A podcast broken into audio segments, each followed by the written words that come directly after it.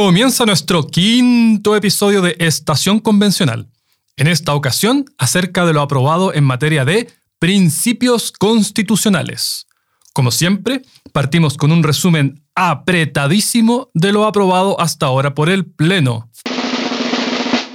Chile es un Estado social y democrático de derecho, plurinacional, intercultural, ecológico, oceánico, solidario y de democracia paritaria. La Constitución asegura a todos igualdad sustantiva. La naturaleza tiene derechos, una disposición también aprobada por la Avenida de Derechos Fundamentales. El Estado y la sociedad tienen el deber de respetarlos y de promover la educación ambiental. Quien dañe el medio ambiente debe repararlo, además de las sanciones que correspondan. El castellano es el idioma oficial y las lenguas indígenas serán oficiales en sus territorios y en zonas de alta densidad. La lengua de señas chilena es oficial entre personas sordas. Es deber del Estado promover la integridad de la función pública y erradicar la corrupción. Se asegura la transparencia de la información pública facilitando el acceso de manera comprensible y oportuna, salvo reserva fundada. Es también rol del Estado asegurar la participación ciudadana en los asuntos públicos y debe garantizar mecanismos de democracia directa. Se podrá someter a referéndums materias de gobiernos regionales y locales, vinculantes en ciertos casos por determinar. La democracia es inclusiva y paritaria. Son chilenos los nacidos en Chile, los hijos de padre o madre chilenos nacidos en el extranjero y los nacionalizados por gracia. La nacionalidad se pierde por renuncia, cancelación de carta de nacionalización o revocación de la nacionalización por gracia. Extranjeros avecindados durante cinco años pueden votar. El Estado protege a las familias en sus diversas formas, no restringidas a vínculos filiativos y consanguíneos. El Estado debe garantizar a las familias una vida digna y las disposiciones internacionales de derechos humanos. Asimismo, debe sancionar y reparar las violaciones a estas. El Estado es laico. Todas las religiones se respetan, pero ninguna es oficial. Las finanzas públicas se conducirán de conformidad a los principios de sostenibilidad y responsabilidad fiscal.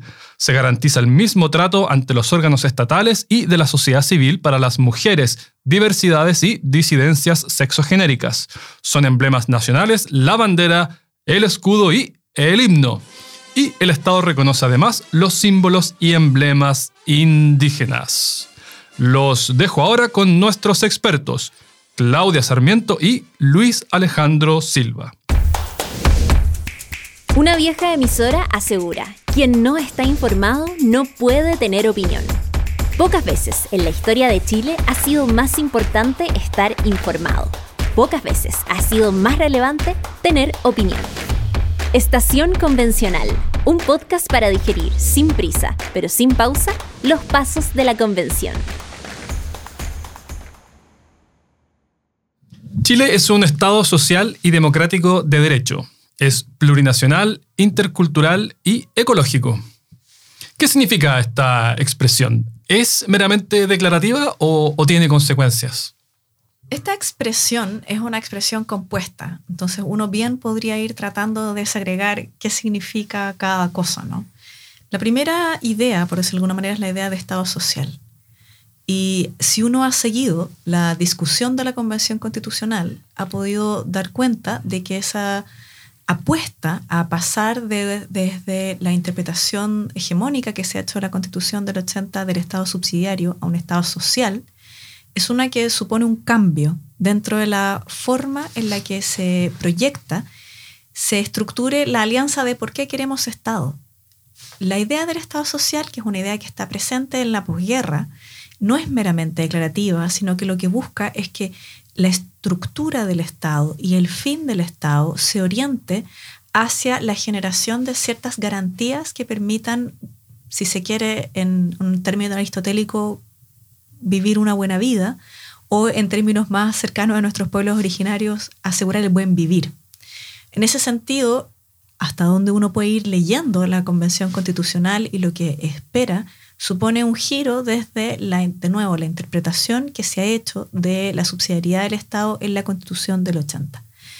Ahora, como es una frase compuesta, democrático y de derecho supone que se abraza la democracia como sistema político y la noción de derecho lo liga con la noción de Estado de Derecho, es decir, que el poder debe ejercerse a través de las leyes y no de la arbitrariedad.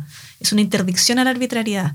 Eh, ambos, ambas dimensiones, ¿no? el de la democracia y el derecho, hagan que las mayorías estén condicionadas también al respeto de la ley, que el poder político se ejerza conforme a lo que establece la ley y que la orientación del Estado, del Estado social, está buscando es que este bien común sea un mandato activo por parte del Estado, no es solo una cuestión pasiva. Por tanto, yo distingo que esto no es, eh, no es meramente declarativo. ¿Vamos a necesitar artículos que lo plasmen, que lo concreticen? O, ¿O, esto por sí solo permitiría generar jurisprudencia? ¿Esto por sí solo permitiría tomar decisiones en adelante? Si es que no se aprobaran, por ejemplo, otros artículos en adelante, porque la constitución vigente, por ejemplo, en ninguna parte usa la expresión principio subsidiario, pero se empapa en algunos artículos. Opera en términos de la legislación y las políticas públicas que van a seguir a continuación.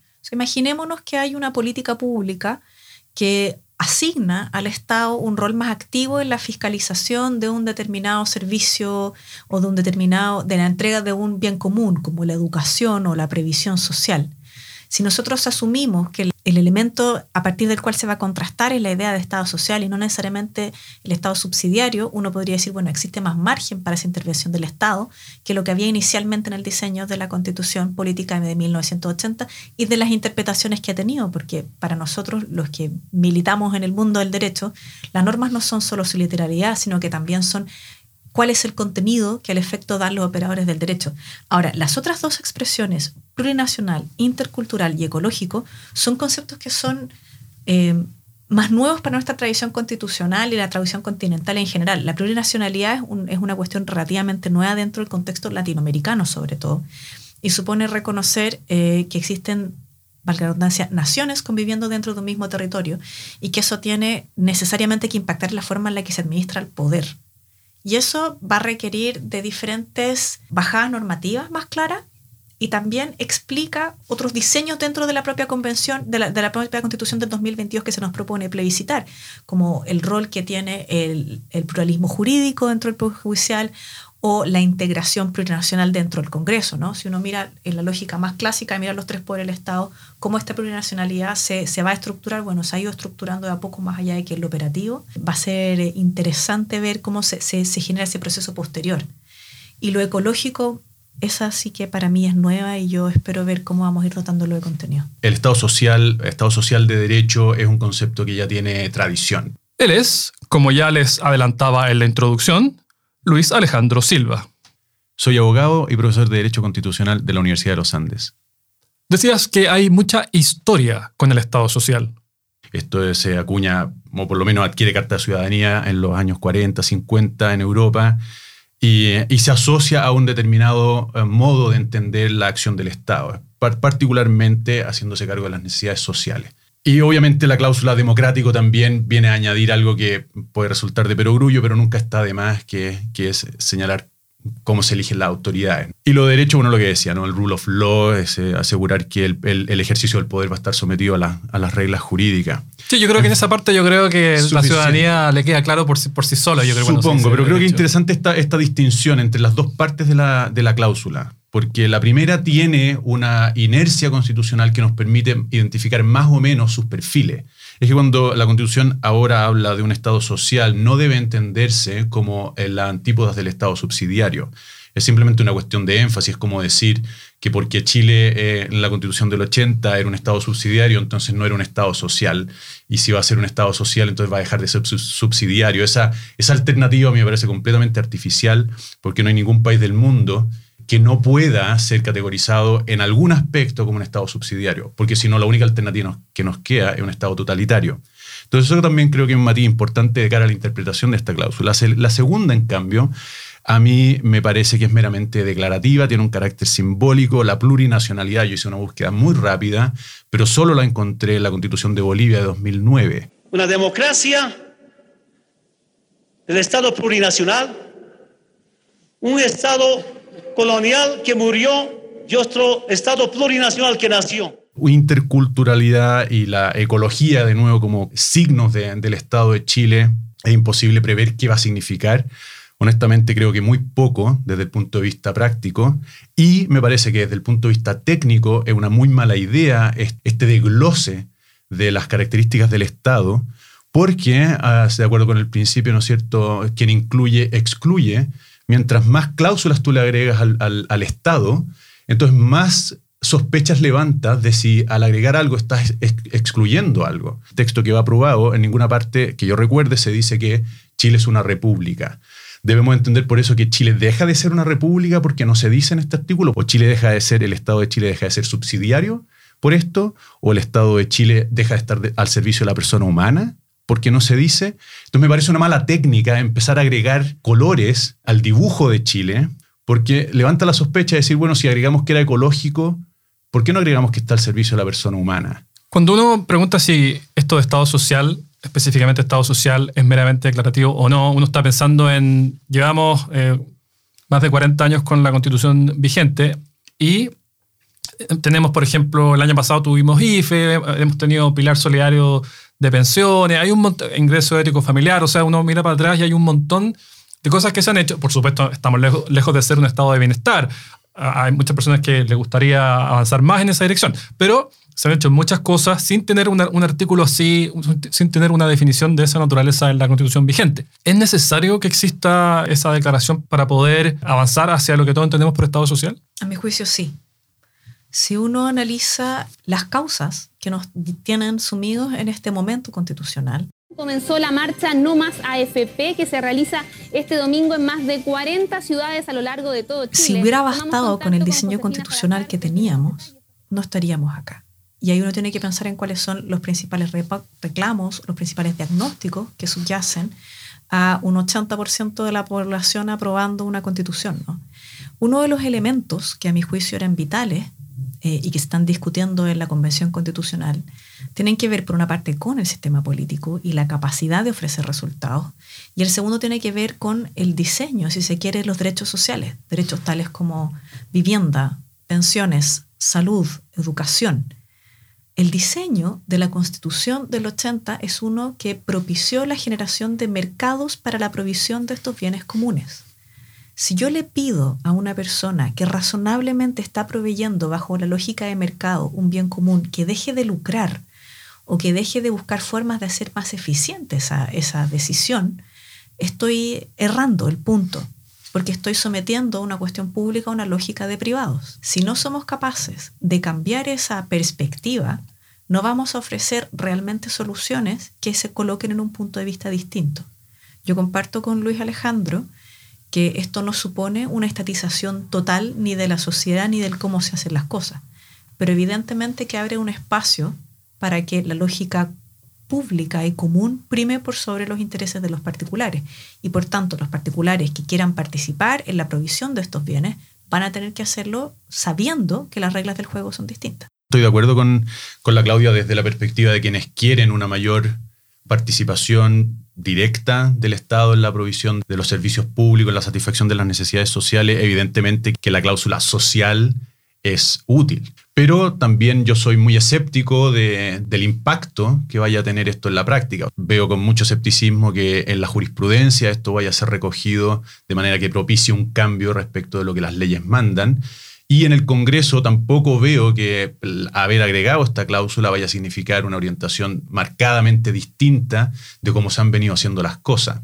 Pero obviamente marca un punto en la, en la agenda y en ese sentido no, no, se puede negar que hubo, hubo un momento constitucional, digámoslo así, en donde esto, lo cual no deja de ser paradójico que habiendo sido esta en principio la motivación para este proceso constitucional, lo que más se haya llevado hoy día la atención del público sea básicamente la plurinacionalidad. Para mí el, problema indígena en la discusión constitucional está absolutamente sobredimensionado y en cambio los problemas que realmente habrían motivado la discusión hoy día en Chile hasta ahora no han recibido ni una respuesta. ¿no?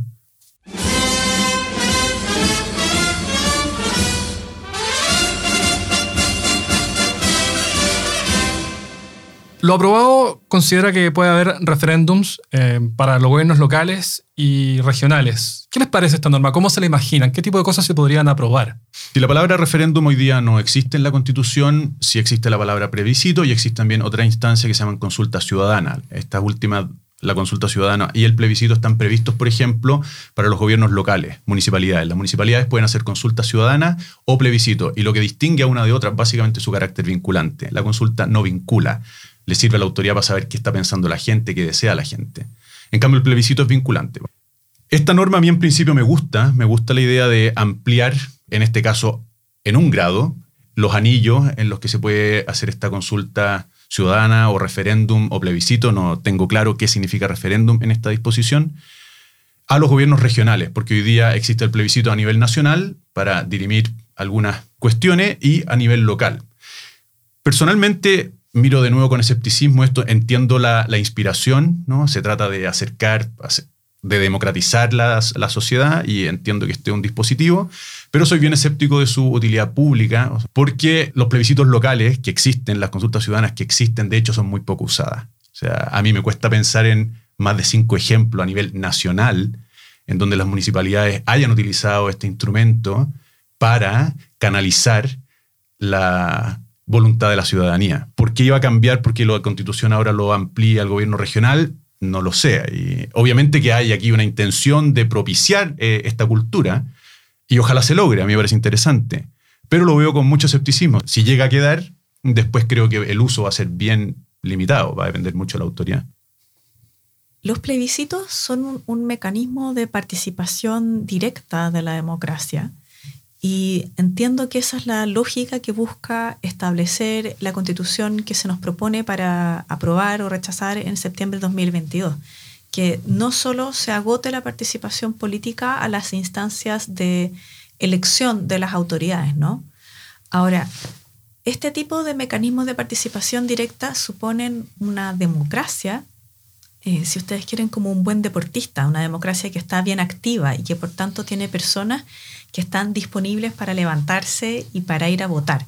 En la medida en la que nosotros tengamos, por ejemplo, elecciones que sean de participación voluntaria, es posible que no nos encontremos al menos en un principio con altos grados de participación, ¿no? Y ahí uno también puede hacerse la pregunta sobre cuán efectivo van a ser estas herramientas. Pero va a ser bueno ver si se construye una ciudadanía que distinga en la participación política un, deber más activo. Eh, soy un poco escéptica, eso sí, de, de la eficacia que tengan en un primer comienzo, pero tengo la la convicción de que si se aprueba esta constitución, deberíamos generar una nueva forma de hacer política y relacionarnos con el Estado. Entonces, es una pregunta que me imagino que deberíamos volver a formularnos en unos 15 años más para saber cuál fue la efectividad en concreto de una norma como esta. ¿Temen que haya cierto incentivo a rechazar todo lo que afecta a nivel local y genera beneficios a nivel nacional o global. Un proyecto de inversión muchas veces genera, es incómodo tenerlo cerca, pero es necesario para el país, una línea de transmisión, una carretera, en fin. Es que ahí es donde es importante la, la delimitación del ámbito de la consulta, porque los problemas municipales, que están más o menos bien precisados, los decide un plebiscito municipal y los problemas nacionales, que además, tú corrígeme Claudia, pero entiendo que los supuestos de plebiscito en la Constitución Nacional, plebiscitos nacionales están bien acotados, ¿no? Yo tendería a creer que eso tiene que quedar súper acotado porque además tiene que ver eh, con el tipo de decisiones que puede tomar cada autoridad.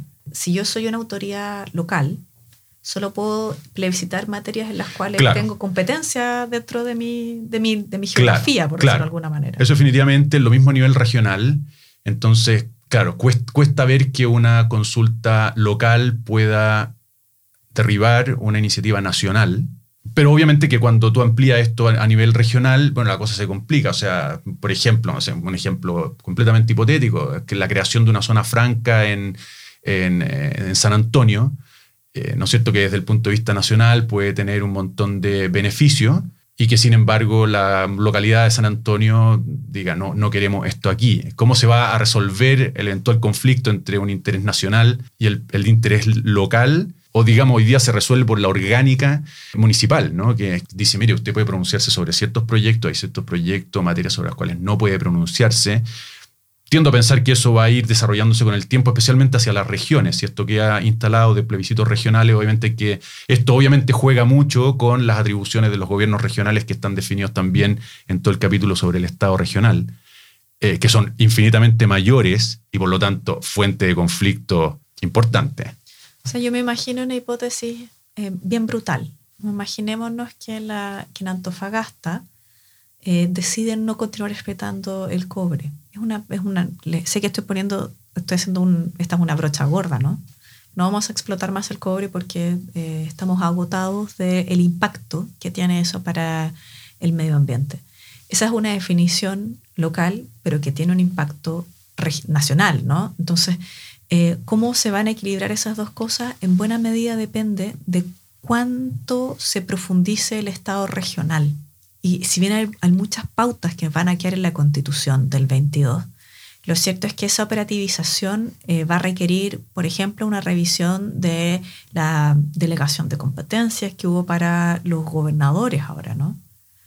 ¿Cómo se va a ir haciendo eso más concreto? Eh, es relevante. A mí me, pasa que sin ser una ferviente defensora del centralismo, sí creo que no podemos licuar el poder al punto de que no sea capaz de ejercerse.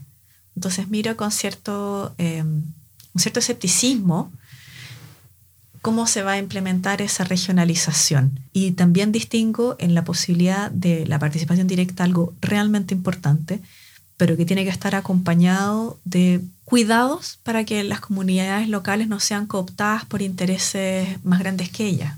Si, por ejemplo, yo tengo ganas de tener un proyecto de inversión en una zona muy pobre que va a provocar un alto grado de contaminación, pero voy y compro toda la zona, digamos, y, condiciono la subsistencia de esa comunidad a mi presencia, cuánta libertad hay para tener esa, una autonomía en esa decisión, ¿no? Entonces, ese tipo de cuestiones me preocupan en, en la lógica del ejercicio de la democracia directa, siendo una ferviente creyente en la participación directa. Sí, ahí yo agregaría otro, otro peligro, o sea, está el peligro de que la comunidad local sea, se vea superpuesta o sobrepasada por intereses mayores que, que actúan a través, pero también existe el peligro inverso, que es que minorías se hagan, coopten también a las comunidades más amplias que ellas mismas.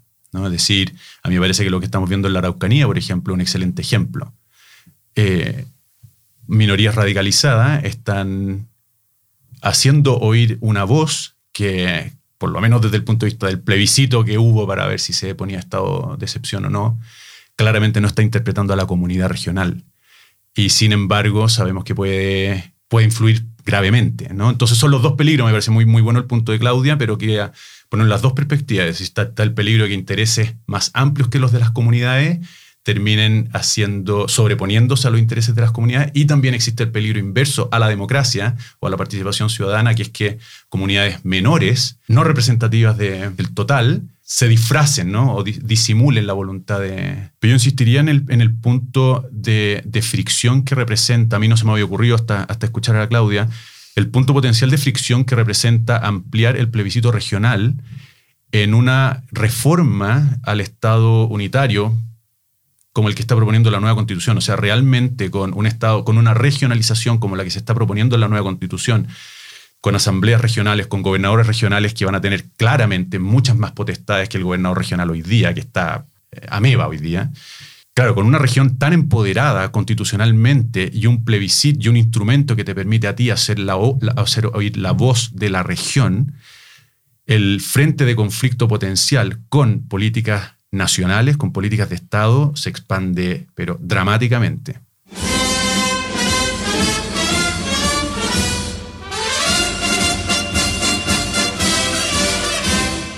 En este capítulo se usa mucho la expresión el Estado reconoce. Por ejemplo, se señala que el Estado reconoce la lengua de señas chilena como lengua natural y oficial de las personas sordas. ¿Tienen implicancias prácticas estas disposiciones? A mí no me gusta la fórmula del Estado reconoce, porque me parece más el fraseo propio de un tratado internacional, como nosotros reconocemos tal o cual cosa y hay un tercero que, que digamos, que ejecuta.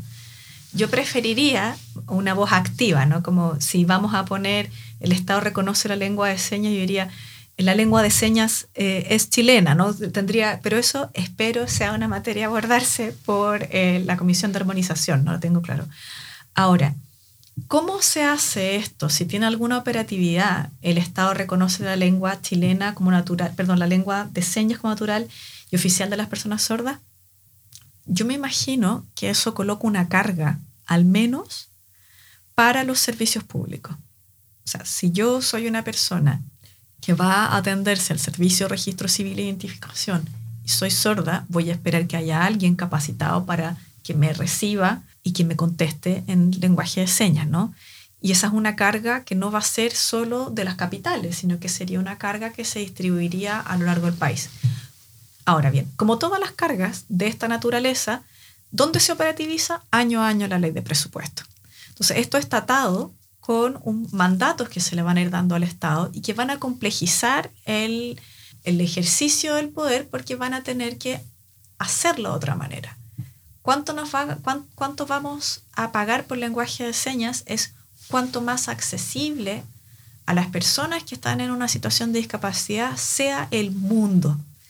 Y eso va a depender en buena medida de cuánto el presidente o presidenta de la República y el Congreso, ya sea en su diseño actual o el que se está proponiendo, decida matricularse con la inclusión.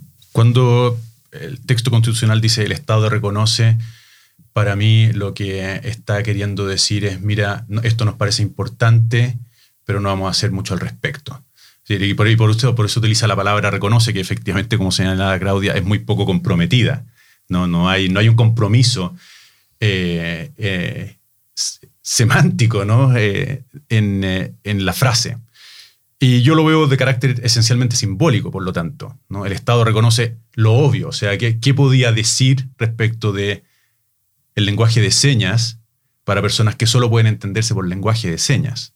¿Me explico? Entonces es demasiado obvio su carácter simbólico. Estoy de acuerdo con Claudia que obviamente aquí se crea un, un punto de apoyo para una política más robusta de, inclusión, porque efectivamente todos los servicios públicos van a verse mucho más eh, vinculados por una disposición constitucional como esta para eh, ir implementando el lenguaje de señas. Y obviamente va, a tener también, o podría, debía tener un impacto en la legislación en otras áreas. ¿no? Pero insisto, esto yo lo veo como una cuestión esencialmente simbólica. Esto es para mí, y creo que mucho más irrelevante, de hecho, como cuando se reemplazó la palabra hombre por persona en el inciso primero para decir todas las personas nacen libres e iguales en dignidad y derecho. Es decir, antes decía todos los hombres nacen y nadie nunca puso en duda que estaban incluidas las mujeres ahí. Se hizo el cambio por una cuestión simbólica. Aquí pasa exactamente lo mismo y de nuevo me parece a mí que este es un excelente ejemplo como el texto que está siendo aprobado tiene infinitos ejemplos de una cuestión absolutamente periférica a lo constitucional en sentido propio, a lo que importa eh, de un instrumento constitucional. No digo que sobre, pero digo que es periférico. Es decir, hay un núcleo que es lo que realmente decide si esta constitución va a funcionar o no, y hay un montón de cosas que no deciden eso. Este es uno de esos ejemplos. Yo creo que no es tan periférico el que esta constitución eh, se refiera a em, minorías históricamente discriminadas para proponer un nuevo trato. O sea, la comunidad de las personas o, quienes tienen algún grado de discapacidad las mujeres, los pueblos originarios. En ese ejercicio de reconocimiento de una ciudadanía donde se distinguen estas situaciones, eh, no hay un ejercicio vacío. Entonces, me parece que sí va a ser relevante al momento de definir para las personas si aprueban o rechazan, si la constitución es un instrumento que es capaz de otorgarle sentido a por qué soy parte de la comunidad política en la situación concreta y real en la que me encuentro, y si es una constitución que tiene la vocación y eventualmente las herramientas de esperar para promover esa igualdad sustantiva. Pienso que eso es uno de los mandatos eh, relevantes que recibió la Convención del 2022.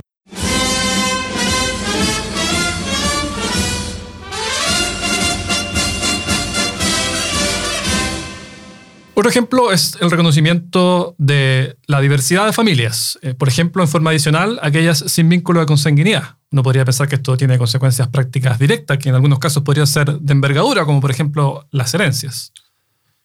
Obviamente con, esta disposición la constitución está, la, futura eventual nueva constitución está reafirmando una, una tendencia que ha sido ampliar gradualmente el concepto de familia. Ahora, y, me parece que en ese sentido no está agregando nada nuevo a la realidad. ¿no? Aquí también podría decir, no sé si lo hice, de hecho, que el Estado reconoce, porque no estaría cambiando nada de la realidad, sino simplemente reconociendo una realidad. Ahora, yo obviamente eh, me siento incómodo con una disposición como esta en principio, porque, y desde el punto de vista jurídico, porque al, ampliar los conceptos o al hacerse, hacerse parte de esta, de esta inercia en la que el concepto, en este caso de familia, se amplía, un, efecto eh, inherente a, este, a esta dinámica es que el concepto pierde efectividad y particularmente efectividad normativa. Es decir, mientras más amplio es el concepto, más inútil para resolver problemas.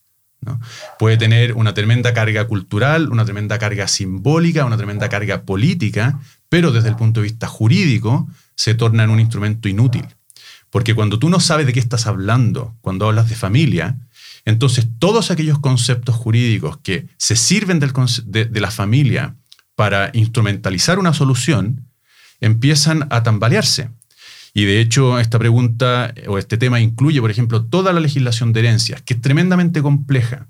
El Código Civil, ¿no es cierto?, descansa y el Código Civil es, vamos a decirlo así, una constitución paralela.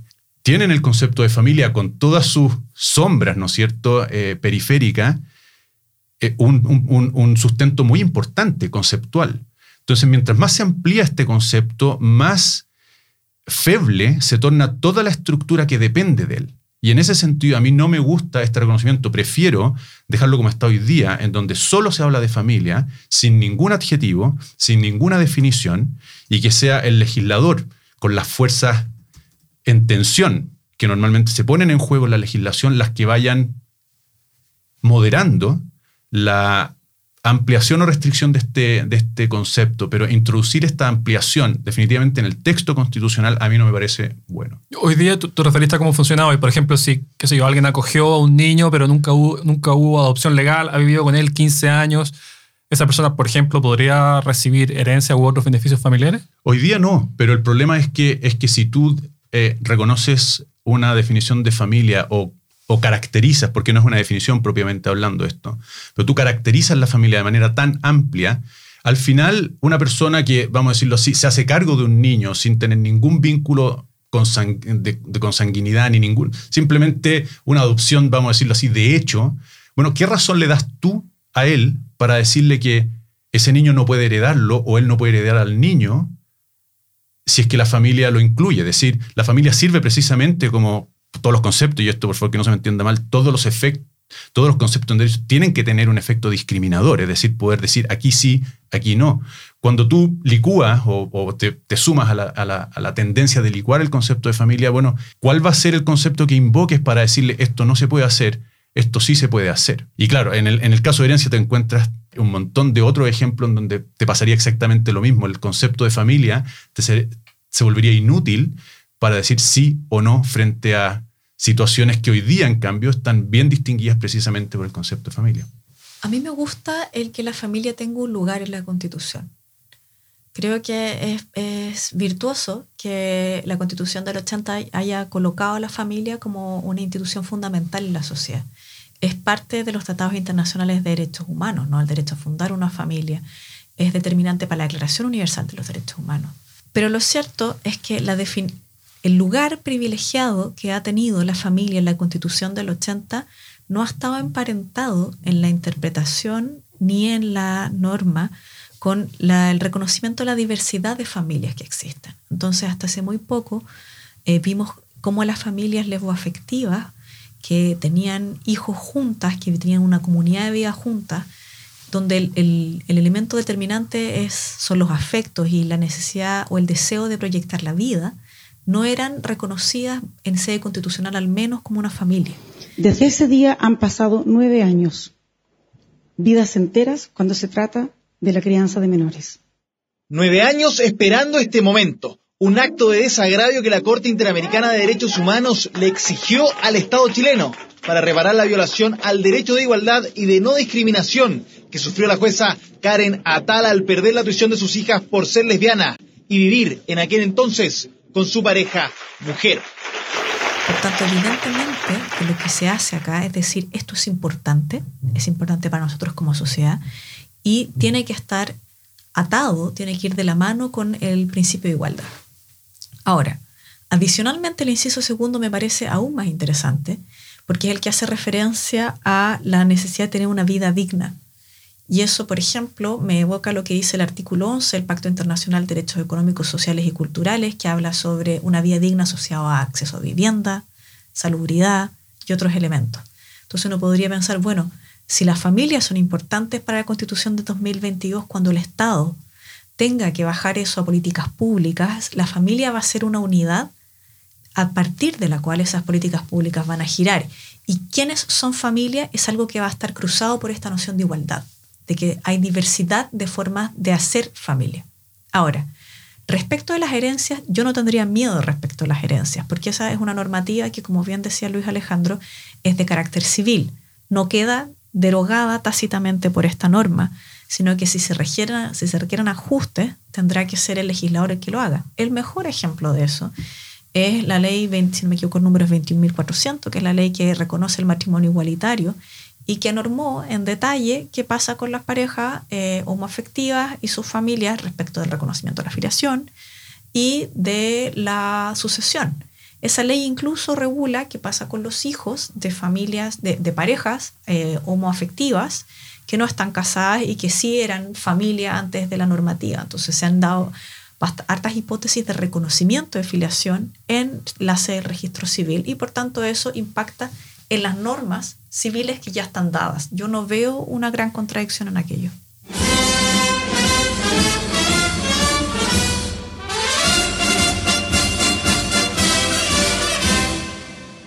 En la nueva disposición ya no se exceptúa a los extranjeros transeúntes para recibir la nacionalidad chilena.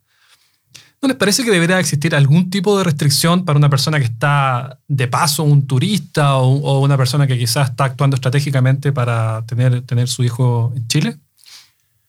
Obviamente detrás de esta, de esta modificación, de este cambio respecto de la constitución actual, hay un trasfondo que es el que podríamos llamar debilitamiento conceptual de la frontera, es decir, qué significa ser chileno. Mientras más requisitos tú pones para ser chileno, tú puedes colegir que más importante es para nosotros ser chileno.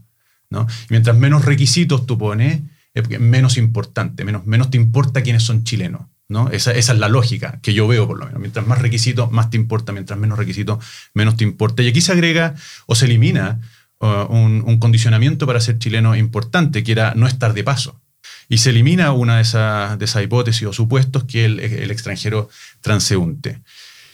En esto, la jurisprudencia, hasta donde yo sé, ha sido bastante uniforme hacia el final. Es decir, los hijos de los extranjeros transeúntes son reconocidos como chilenos y de hecho muchas veces ha servido ese reconocimiento para que los padres extranjeros o el padre o la madre extranjero unido con una eh, mujer o hombre eh, chileno se queden en Chile y, tengan el reconocimiento. Pero ahí hay que distinguir el extranjero irregular que está radicado y que puede llevar años acá de la persona que puede estar de paso por Tacna. Efectivamente, y la pregunta es ¿a qué, a qué va dirigida esta norma? Porque efectivamente un turista que está de paso normalmente no viene cuando va a tener su hijo. ¿no? Digamos, puede pasar, por supuesto, pero, pero normalmente eh, tú no estás de paso en un país a la hora de, de tener un hijo a menos de que sea, no sé, eh, me parece que la hipótesis es demasiado, demasiado estrecha. Y por otra parte, tampoco tú puedes asumir, ni mucho menos, que los, extranjeros transeúntes quieren que su hijo sea nacional del país donde estaban transitando.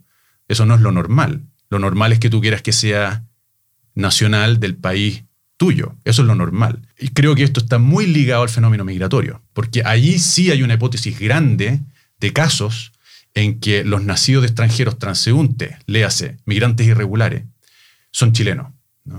Y por lo tanto, hay que hacerse cargo de eso. Yo no, a mí en principio no me parece bien, pero porque creo que genera un incentivo, o puede generar un incentivo, es decir, vamos a tener nuestro hijo a Chile. no digo que vaya a pasar, pero evidentemente que es una, es una opción, ¿no? Cuando es tan fácil, entre comillas, tan fácil, porque obviamente no es cómodo para ni un transeúnte tener un hijo en un país por el que está de tránsito, pero si te, si te, si te quitan este requisito, obviamente que puede ser una opción para muchos, decir, vamos a tener nuestro hijo a Chile, nuestro hijo nacido en Chile, no importa cuál sea nuestra condición, va a ser chileno, y con nuestro hijo menor de edad chileno, obviamente que sus padres van a poder optar a la nacionalidad fácilmente, ¿no? Efectivamente, como señala Luis Alejandro, la interpretación que se ha hecho de la expresión transeúnte es alguien que no tiene vocación de quedarse a vivir en el lugar donde está. O sea, por ejemplo, si yo estuviese embarazada y yo fuese eh, una eh, tripulante de cabina en un avión que tuviera de emergencia un hijo en Chile, pero yo no quisiera quedarme a vivir en Chile, yo sería un transeúnte en la lógica de la jurisprudencia. Ahora, ¿es un transeúnte una persona que eh, está en una situación migratoria irregular y lleva años viviendo en Chile? No, no es realmente un transeúnte y esa es la, esa es la, forma en la que la jurisprudencia ha podido distinguir, fijando un criterio al respecto.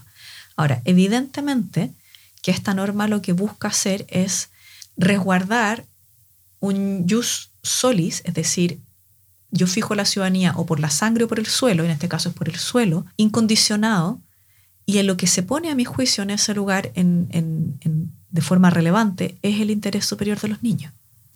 Más allá del estatus migratorio de esos padres y las decisiones que pueden haber tomado, que son algo en lo que el, no, digamos, el no nacido y después el niño no tiene ningún tipo de incidencia. Lo que se garantiza es que va a tener una nacionalidad y por tanto no va a quedar un niño apátrida. visto así, a mí me parece que es una norma protectora de la infancia. Ahora, por supuesto que eso deja eh, un universo de dudas o inquietudes respecto a qué hace o no la política migratoria para prevenir la migración irregular, que es algo que en general se busca prevenir no solo porque es complicado para un país, sino también porque deja a quienes migran irregularmente en una situación de muchísima indefensión.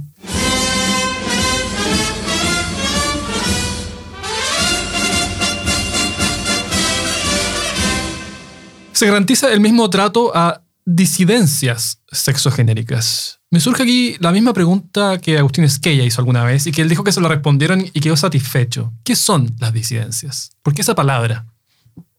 Yo no tengo una respuesta a esa pregunta, no sé qué son las disidencias, más que no puedo sino ver una cuestión aquí puramente cultural de posicionarse en un lugar disidente, ¿no? Obviamente respecto de lo que podríamos llamar corriente mayoritaria, que tampoco sabemos bien cómo identificarlo. Ejemplos de disidencias sexogenéricas me imagino que, que, es relativamente fácil poner, pero ¿por qué son disidencias? Creo que tenemos un problema. Ahora, a mí esta disposición me disgusta porque de nuevo volvemos a la lógica de la primera pregunta, que es que en la medida en que tú incluyes, excluyes. En Chile, desde que es república por lo menos, siempre se ha garantizado la igualdad ante la ley. Siempre. Ninguna forma sexogenérica ha estado, por, definición, discriminada. Culturalmente, por supuesto, pueden ponerse ejemplos muy tristes, pero por definición constitucional nadie ha sido discriminado. De por qué introducir un criterio específico de igualdad, desigualdad, discriminación, no discriminación, el sexo, o lo sexogenérico, que no sé qué puede significar honestamente, ¿por qué introducir un criterio de discriminación para garantizarle a ese criterio igualdad y no a tantos otros criterios igual de legítimos que generan discriminación también, arbitraria muchas veces, y que podrían estar aspirando a ser reconocidos constitucionalmente también. ¿Por qué no decir se garantiza el mismo trato a disidencias culturales, territoriales? ¿Por qué no meter aquí criterios como el origen, el trabajo, el apellido, la remuneración, la educación, la nacionalidad? Todos criterios de discriminación que obviamente porque lo son pueden ser de discriminación arbitraria. Aquí se escoge uno solo, que es lo sexo genérico, y se le garantiza igualdad. Y entonces uno se pregunta, ¿por qué este y no otros criterios que pueden legítimamente reclamar el mismo lugar que lo sexo genérico? Y después, ojo con esta lógica del incluir, porque al incluir tú excluyes. Y uno se puede preguntar razonablemente, ¿significa que Ahora el sexo genérico tiene una preferencia en la garantía de la igualdad frente a todos los otros criterios de discriminación posible. Hay dos elementos en esa pregunta, ¿no? Primero, ¿por qué en igualdad y qué es sexo genérico? Entonces voy a partir por la segunda, que era lo que tú decías que se le aclaró al, al profesor Agustín Esquella. Respecto a la palabra disidencia. Disidencia, perfecto. La categoría de género es una que hace referencia a la estructura cultural a partir de la cual qué es ser hombre y qué es ser mujer tiene un sustrato en la cual eh, la sociedad adscribe, un sustrato biológico, en la cual la sociedad adscribe características a cada una de esas personas y esas características además están jerarquizadas de alguna manera. O sea, hay un relato también cultural de qué es ser hombre y qué es mujer, qué se espera de aquello, qué expectativa hay. Y ese relato no es neutro. Ese relato eh, coloca ciertas características con independencia del que pasa con las personas en concreto, como si usted es mujer va a tener una natural vocación al cuidado, si usted es hombre va a tener una natural eh, vocación hacia eh, la dominación. Son ese tipo de relatos que tienen eh, un impacto en cómo se estructura la sociedad y que en último término impactan en la generación de estructuras que van diciéndonos dónde está lo normal, cómo comportarnos, cuál es la expectativa respecto a eso, ¿verdad? Esa descripción también es una descripción que se orienta hacia cómo se ejerce la sexualidad. Entonces nuestra sociedad es una sociedad que se estructura a partir de la norma de la condición de heterosexual. Yo las principales instituciones del país, más relevantes, la familia, el matrimonio, el trabajo, suponen que los hombres y las mujeres nos vemos y nos comportamos de diferente manera. Hay ejemplos súper claros de esto, como ser homosexual es una cuestión que para los niños es sancionado en los colegios, digamos, los niños homosexuales suelen ser objeto de bullying, hay fenómenos de agresión hacia las personas homosexuales, el caso de Alzamudio es uno tal vez de los más crueles y cruentos que hemos visto y que de hecho fue lo que gatilló la generación o el movimiento en el Congreso de la ley de discriminación, ¿no? Esta es la idea de sexo-género, que hay un sistema que se estructura a partir del sexo y del género. ¿Cuáles serían entonces las disidencias? Quienes no se conforman con ese paradigma de la heterosexualidad y de verse de determinada forma. Entonces, si yo soy una mujer, y la expresión que habitualmente se usa para eso es, yo soy una mujer que actúo como mujer y me veo como mujer, luego soy una mujer cisgénero. Si yo fuera una mujer que no me viese femenina, que me viera en lenguaje más corriente, que me viera camiona, yo sería una disidencia, ¿no? Ahora, esa es una parte de la pregunta. La segunda parte de la pregunta es, ¿por qué lo ponemos acá? o sea, lo que, lo, que, lo que señala Luis Alejandro es súper como ¿por qué tengo que destacar hasta a esto? Bueno, lo destacamos porque hasta ahora ha estado en la opacidad. Lo destacamos porque no ha sido un factor necesariamente evidente para corregir ciertos factores en ciertas estructuras de opresión y discriminación. Hay muchas categorías en la opacidad. Hay muchas categorías. Y de hecho, si tú te fijas, por ejemplo, uno mira, mira una cláusula de, prohibición de discriminación. A esas categorías las llamamos categorías sospechosas. digo, no podrán hacerse distinciones arbitrarias en el trato a partir del el sexo, la religión, el origen social, la posición política, eh, la nacionalidad, la raza. Y esto viene a agregarse a ese listado de categorías en las cuales yo digo, si usted hace una distinción en el trato basándose en esta, la natural respuesta es a desconfiar de la distinción, a presumir que no es correcta. Eso tiene un impacto y tiene una explicación histórica. Ahora, es altamente posible que con el correr del tiempo nosotros hayan otras categorías sospechosas que se vuelvan relevantes pensando como en esta eh, distopia eh, a partir del ADN. A lo mejor yo te voy a distinguir a partir de tu ADN.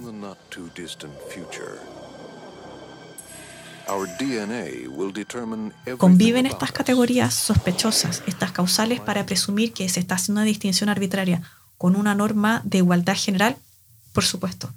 La constitución no dice no somos todos iguales. La constitución dice somos todos iguales. Lo que hace acá es decir, y ojo, no discrimina en función de esto.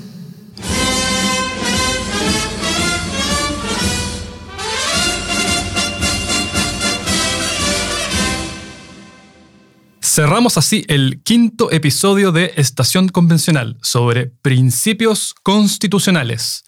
Manténganse al tanto pocas veces había sido tan importante. Estación Convencional es una producción de pivotes, reformismo innovador con mirada de largo plazo.